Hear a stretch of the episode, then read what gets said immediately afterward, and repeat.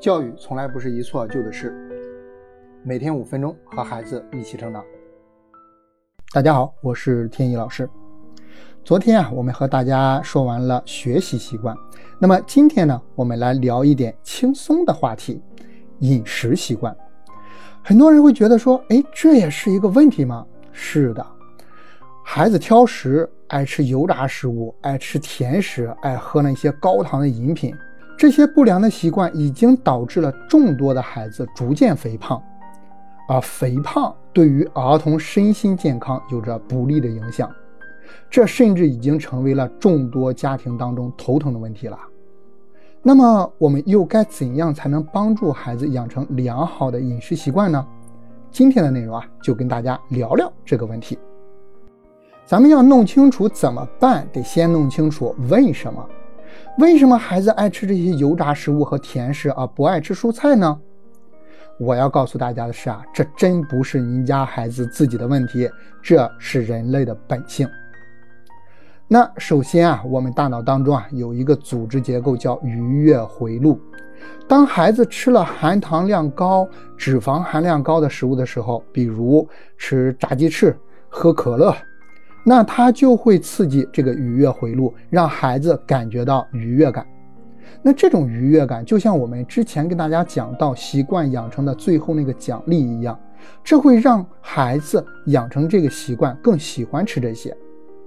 那其实不光人类了，动物也是一样的。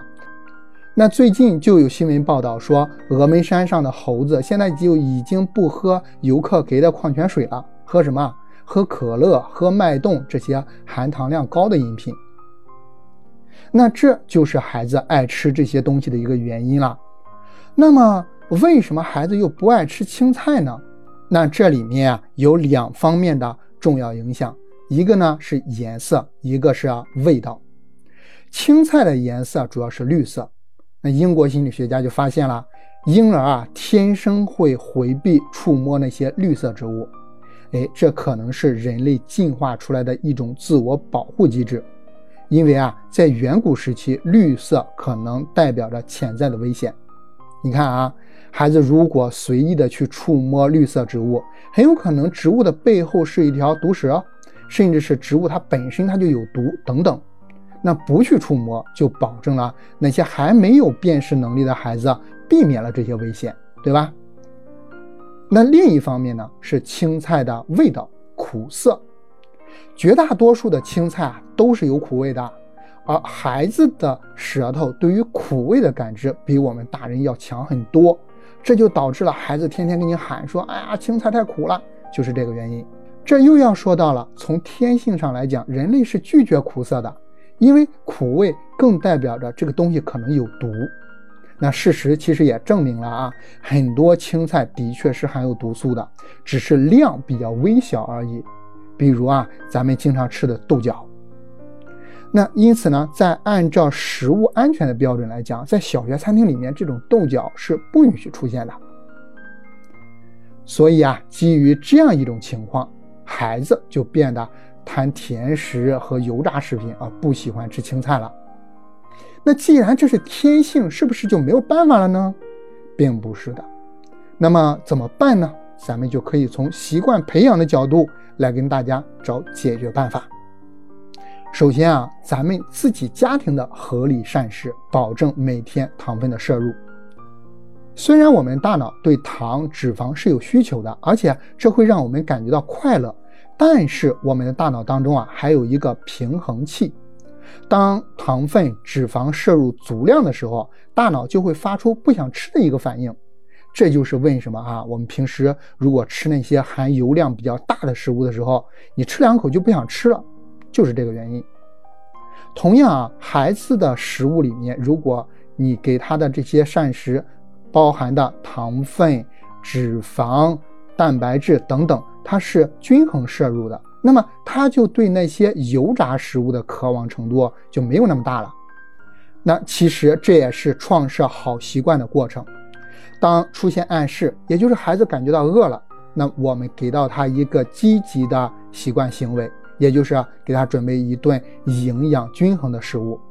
然后呢，吃完之后孩子感觉到很满足，哎，得到了奖励，这就是一个好习惯的养成。那当然，这里面重点就来了，这顿饭得真的好吃才行啊，得让孩子渴望吃到您吃的饭菜，对不？那不能说孩子在家吃完饭之后开始怀念学校的食堂了，那这孩子是真的太难了。那其次呢，是帮助孩子度过青菜关。我们刚刚说了，孩子不吃青菜的原因有两个，一个是颜色，一个是味道。如果我们能够解决这两个问题，其实孩子吃青菜的问题也就得到了解决。那比如哈，把菜切成小碎丁，和肉在一块炒。那再比如。将菜打成汁儿，和面包出来不同颜色的饺子等等，它都可以。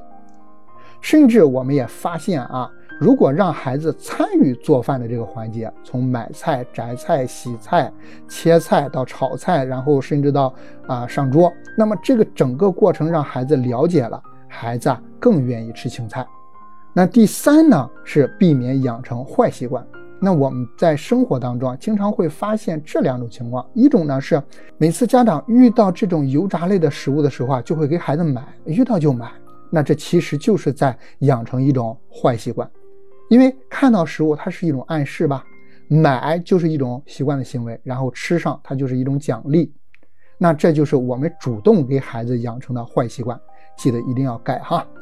那另一种呢，就是很多家长啊，将吃这类食物当做一个奖励，比如啊，今天表现好，那奖励吃一块炸鸡腿，那这依然会形成一种坏习惯，孩子对这些东西啊会产生更强烈的渴望，所以啊，咱们就要避免这种情况的出现。